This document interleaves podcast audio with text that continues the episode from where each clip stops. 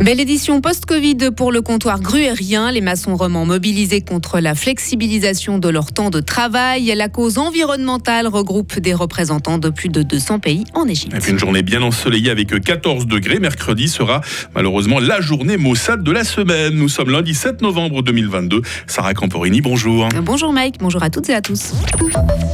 Une belle édition post-Covid. Le comptoir gruérien 2022 a fermé ses portes hier. La manifestation a réuni des dizaines de milliers de personnes pendant dix jours à Bulle. C'est avec un petit pincement au cœur, mais une grande satisfaction que les organisateurs ont mis un terme à cette édition dimanche. Cédric Yerli, directeur de la manifestation, revient sur ce qui a le mieux fonctionné. Euh, le programme d'animation, je pense que c'est vraiment, ça a été aussi une nouveauté. En tout cas, euh, on a mis beaucoup d'accent là-dessus et on est très satisfait. L'Al gourmande aussi est un gros point C'était quelque chose qui me tenait à cœur de rendre beaucoup plus convivial ce côté gastronomique. Et là, ça a été un gros, gros carton. Il y a aussi des gens qui, sont revenus plusieurs fois pour euh, profiter un petit peu de l'offre gastronomique. Les dates du prochain comptoir gruérien ne sont pas encore connues, mais il devrait se tenir en 2026. Les maçons romans se mobilisent aujourd'hui et demain pour leurs conditions de travail. Ils protestent contre les propositions faites par la Société suisse des entrepreneurs dans le cadre des négociations pour le renouvellement de la Convention nationale. Ils craignent une flexibilisation du temps de travail avec des semaines pouvant aller jusqu'à 58 heures et des journées jusqu'à 12 heures. Des défilés sont prévus ce lundi, notamment à Fribourg. Puis les maçons se réuniront pour une grande manifestation demain à Lausanne. Près de 200 pays réunis pour l'environnement. La COP 27 s'est ouverte hier en Égypte après une année marquée par des vagues de chaleur, des inondations et la fonte des glaciers sans précédent. Cette 27e conférence de l'ONU sur le climat se présente comme l'une des dernières chances pour la planète. Hugo Savary nous résume de quoi il s'agira cette année. Plusieurs thématiques seront abordées lors de cette réunion planétaire.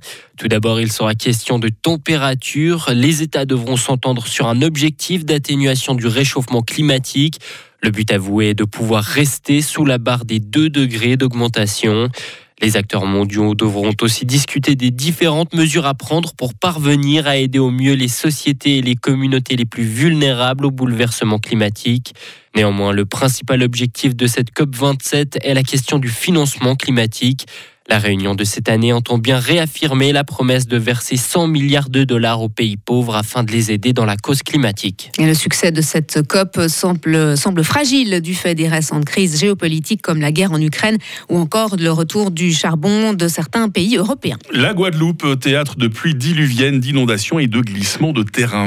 Météo France maintient l'île en vigilance orange en raison de forts orages encore attendus. Et puis en Martinique, les averses sont aussi intenses et provoquent également des coulées debout. Heureusement, les autorités ne font pas état de victimes ou de disparus. Et pour terminer, Sarah, le licenciement de milliers de personnes dès cette semaine. Ah oui, c'est ce que prévoit d'annoncer ce mercredi Meta, la maison mère de Facebook, selon le Wall Street Journal.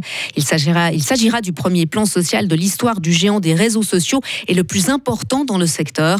En une année, Meta a perdu près de 600 milliards de dollars de capitalisation boursière.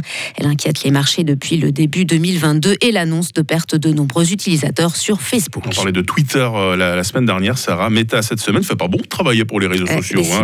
Oui. Merci pour euh, l'information, Sarah. On se retrouve tout à l'heure avec toute l'équipe, évidemment, hein, pour le programme de cette nouvelle journée. 6h04 sur Radio Fribourg. Retrouvez toute l'info sur frappe et frappe.ch. La météo avec Bauhaus. Bienvenue dans l'univers scintillant de Noël à la jardinerie Bauhaus à Matran. Cette journée va être bien ensoleillée malgré des restes de nuages en tout début de journée, malgré la possibilité, encore et toujours cette saison, hein, de brouillards matinaux. Il fait en ce moment 9 degrés à Estavayer-le-Lac, il va faire 14 degrés à Fribourg. Demain sera assez ensoleillé, des nuages vont se développer en cours de journée, ils pourront donner lieu à des petites pluies en soirée. Température minimale 4 degrés, maximale 15, ça c'est donc pour demain. Une vague de pluie va nous traverser euh, mercredi, maximum 13 degrés, ce sera la journée maussade de la semaine. Quant à la seconde moitié de la semaine. Elle s'annonce plutôt ensoleillée. Il fera entre 12 et 15 degrés. Nous sommes lundi 7 novembre, 311e jour de l'année 2022. Bonne fête à toutes les Karines. Il fait jour, il fera jour de 7h22 à 17h07.